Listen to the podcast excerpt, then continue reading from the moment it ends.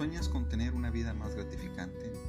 ¿Aspiras a tener un mejor trabajo, mejores relaciones familiares, dejar las drogas, el alcoholismo o dejar atrás la depresión para así poder vivir al máximo?